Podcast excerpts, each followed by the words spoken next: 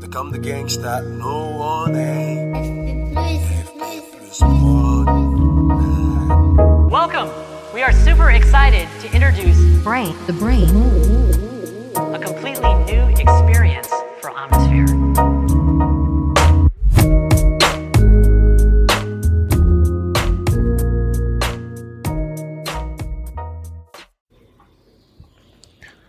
Salut les amis, j'espère que vous allez bien.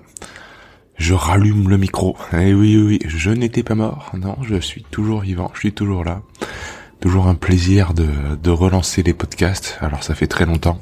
J'avais tenu le rythme jusqu'à maintenant de vous proposer un podcast tous les deux semaines, tous les deux dimanches. Et euh, bah, force est de constater que j'ai euh, canalisé mon énergie, mon attention dans dans d'autres choses et que ben, les podcasts de l'antifragilité euh, en ont euh, euh, été les, premières victimes. Donc euh, donc voilà, je suis bien désolé, mais je vous retrouve euh, aujourd'hui là pour un épisode euh, de réflexion, comme d'habitude, sur le monde qui nous entoure, sur tout ce qu'on a à gérer dans notre quotidien.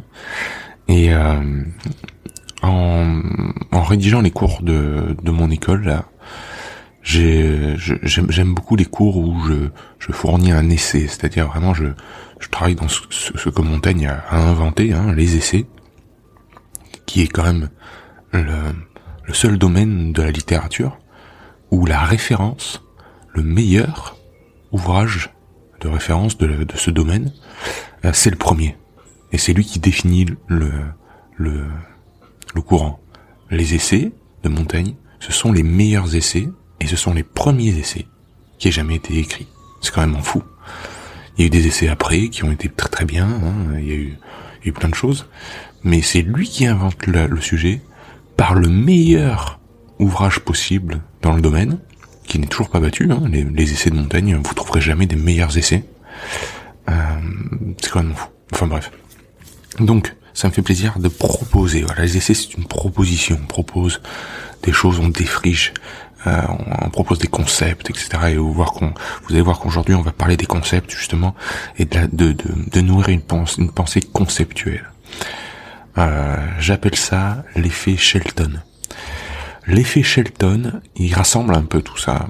Il rassemble beaucoup de choses, en fait, au niveau des sciences comportementales. Parce que l'effet Shelton, il m'est venu à l'esprit euh, dans la rédaction d'un d'un grand cours que d'ailleurs je vais diviser en plusieurs petits cours sur les sciences comportementales.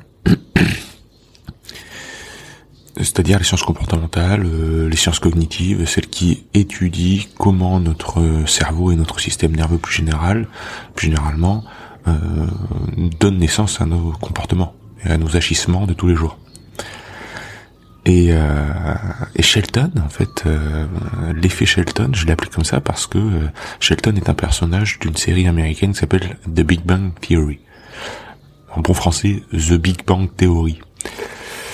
The Big Bang Theory, c'est euh, une série vraiment euh, très très marrante, vraiment une série humoristique où il y a euh, un ensemble de de jeunes gens qui vivent ensemble en coloc, euh, plus ou moins, et et le, le groupe principal, ce sont des nerds, ce sont comme on dit, ce sont des geeks, ce sont des gens passionnés par les super-héros, la pop culture, les jeux vidéo, les mangas. Des geeks, des bons geeks comme comme je le suis, hein. Comme je le suis très personnellement, et je vais vous voir, et vous allez voir que dans ma bouche, c'est vraiment geek, c'est vraiment un, un compliment. Et je me souviendrai toujours de Ido Portal, euh, vous savez, ce, ce grand monsieur dont je parle souvent, qui a été en interview il y a, il y a peu de temps sur le, podcast de, de Andrew Huberman. Euh, ce grand monsieur de, du mouvement et, qui est avant tout un philosophe.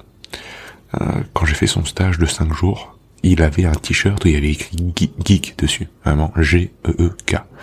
Et euh, et Ido, euh, c'était c'était très marrant parce que euh, il, il arrivait avec ces propos-là, il disait voilà moi si j'ai besoin de monter une équipe euh, pour faire une entreprise, pour faire un, pour créer un, un événement, pour faire un stage, pour m'entourer de gens, je vais m'entourer de geeks parce que les geeks c'est vraiment ceux qui vont aller au fond de la chose, qui vont avoir des idées nouvelles, qui vont produire euh, des des pensées abstraites on arrive à se détacher du du fait, du réel pour proposer des expériences.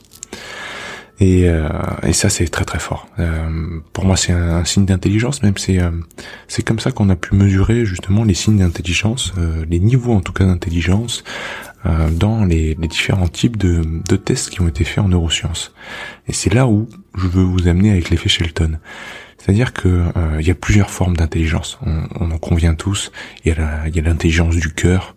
Il y a l'intelligence comme on l'entend par voilà, communément par le QI, par euh, le fait en fait de pouvoir résoudre un problème. Euh, il y a l'intelligence de très très très brute dans, dans son terme qui est euh, simplement la proportion à pouvoir survivre et le test ultime de l'intelligence dans la nature c'est la survie il y a toute forme d'intelligence mais euh, ce qu'on mesure souvent en, neurosciences le QI c'est clair que c'est vraiment une donnée qui est très restreinte et peu pertinente. Par contre, la, résolution de problèmes, déjà, on se rapproche de quelque chose d'un peu plus intéressant. Et donc, quand on met face à des problèmes des, personnes, euh, vous savez, en anglais, on dit euh, think outside the box, penser en dehors de la boîte, penser en dehors du cadre, pouvoir sortir du cadre par la pensée et nourrir une pensée abstraite. Et bien ça, c'est en fait, c'est les euh, les voies dopaminergiques. C'est-à-dire que la dopamine dans le cerveau permet justement une projection dans un monde qui n'est pas un monde qui n'est pas ici et qui n'est pas maintenant, qui est dans le futur, qui est dans le passé, qui est dans l'espace, qui est autre part que ici. C'est-à-dire vous imaginez, vous faites une expérience de pensée comme comme l'aurait fait Albert Einstein, et c'est pour ça qu'il était intelligent. Euh, et par l'expérience de pensée, vous vous mettez dans une situation euh, imaginaire. Par exemple, Einstein s'est dit, qu'est-ce qui se passe si je me mets à chevaucher la lumière, si je me mets à chevaucher un photon, et que j'émets moi-même de la lumière. La lumière que j'émets alors que je suis en train de chevaucher un photon, est-ce qu'elle part de moi à 600 000 km par seconde? Ben non, c'est pas possible, ça peut pas aller plus vite que la vitesse de la lumière. Vous voyez ce que je veux dire? Donc euh, c'est euh, la vitesse de la lumière, c'est 300 000 km par seconde dans le vide. Rien ne peut aller plus vite que la vitesse de la lumière, mais si je suis déjà sur la lumière et que j'émets de la lumière, est-ce que les deux vitesses se cumulent? Normalement oui. Mais rien ne peut aller plus vite que la lumière, donc non. Et c'est comme ça que euh, Albert Einstein a, théorisé euh, certaines choses, il s'est mis, voilà, il a mis son corps dans, dans, dans des situations, ce qu'on appelle les expériences de pensée, qui n'étaient pas ici ni maintenant. Il a nourri une pensée abstraite, et ça c'est les voies dopaminergiques. Idem, il s'est imaginé en chute libre. En chute libre, il aurait vu ses lunettes, il aurait vu son portefeuille à côté de lui, immobile. Donc il s'est dit le mouvement est comme rien. Euh, tout dépend du référentiel en fait. Et dans la chute, ben, les choses autour de moi qui chutent en même temps que moi me semblent immobiles. Et donc il est aussi, et ça lui a permis de développer euh, tout ce qu'on a autour de la relativité, restreinte entre autres. Donc voilà, cette, cette pensée abstraite là, elle permet de sortir de ici et maintenant. Et ça permet aussi d'avoir des pensées conceptuelles vis-à-vis de la résolution de certains problèmes. On vous met devant un problème, si vous restez le nez dedans et vous n'arrivez pas à vous extraire et à prendre du recul, euh, vous serez moins bon que d'autres à résoudre les problèmes. Et ça, c'est une forme d'intelligence. Et les geeks sont très bons pour ça. Et Shelton, il est très bon pour ça. Shelton, dans The Big Bang Theory, c'est une personne extrêmement intelligente qui résout plein de problèmes très complexes. Euh, par contre, c'est un connard. Fini. Il est détestable au possible. Il est égoïste. Euh, il a aucune empathie. Euh, et il a aucun. il a beaucoup de troubles dans le justement le ici et maintenant. Et c'est ça qui est problématique. C'est que être un génie, aimer euh, nourrir des concepts, ça peut vous rendre, euh, ça peut vous faire cheminer dans une voie qui est très très grande empathie, par exemple pour le concept de l'humanité, le bien commun, s'engager dans cette voie-là, œuvrer pour des choses qui nous dépassent, etc. Ça c'est la même chose, c'est la même pensée abstraite. Par contre, vous pouvez euh, d'un autre côté être euh, odieux et euh, détester le rapport humain, le rapport à autrui, celui qu'il est ici et maintenant, le fait d'être avec quelqu'un, et d'avoir une conversation, le fait d'avoir une relation, etc. Ça, ça peut vous être très problématique. Et Shelton, il est exactement comme ça. Euh, il, peut nourrir des pensées et des concepts très lointains, très abstraits. Par contre, euh, dans la dans la relation à l'autre, bah, il est horrible. Euh, il pense qu'à lui, euh, ça ça marche jamais. Et j'en j'en viens en fait à, ce que je voulais vous dire, c'est que les personnes qui sont capables d'avoir de la résolution de problèmes et d'avoir cette certaine forme d'intelligence par rapport à ça, ils nourrissent cette intelligence-là en étant des geeks et donc en allant vers la science-fiction et la pop culture. Parce que qu'est-ce que c'est la science-fiction et la pop culture? C'est de la créativité. C'est sortir du cadre, sortir de la euh, de la réalité pour aller vers la fiction. Et ça, ça nourrit la pensée abstraite.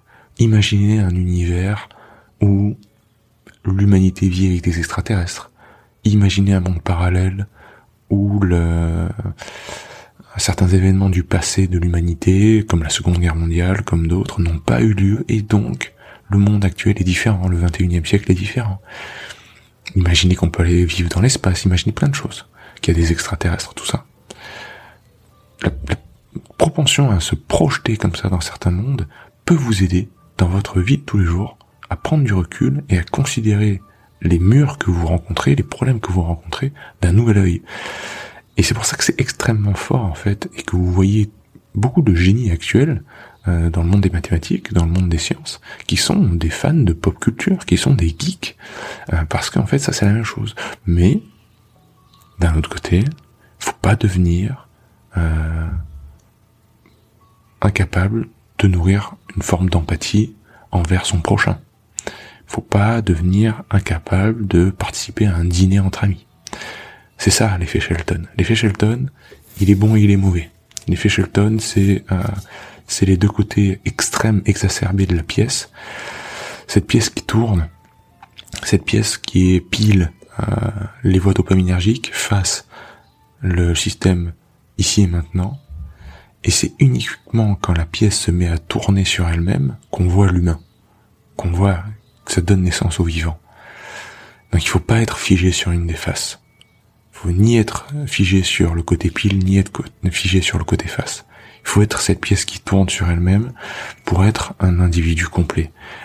Et de temps en temps, faire un pas de recul pour regarder comment la pièce elle tourne. Est-ce qu'elle tourne vite, lentement? Est-ce que les autres aident à tourner cette pièce? Est-ce que je la tourne tout seul? Euh, C'est justement cette, cette méta-analyse, l'analyse de sa propre analyse, qui doit nous nourrir au quotidien et j'espère que ces podcasts servent, servent à tout ça. Voilà, chers amis. Euh, comme d'habitude, un podcast de réflexion. Comme d'habitude, quelque chose qui sort, à mon avis, du cadre de ce que vous écoutez. Et qui met quand même le doigt sur quelque chose de très important, c'est mon amour pour la pop culture. Et je vous annonce dans ce podcast-là qu'on a décidé avec un ami, Jérémy, de créer un autre podcast. Un podcast qui ne parlera que de pop culture, qui s'appellera le Popcast. Très bon nom que Jérémy a trouvé d'ailleurs. Il faut lui rendre euh, ses hommages. Et euh, on va se régaler.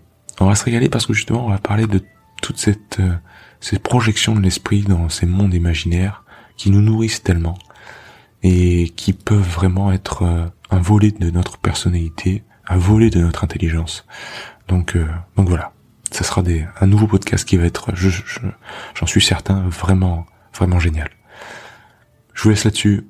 Lisez de la science-fiction, évadez-vous, cultivez les deux côtés de la pièce et à bientôt dans les podcasts de l'antifragilité. Ciao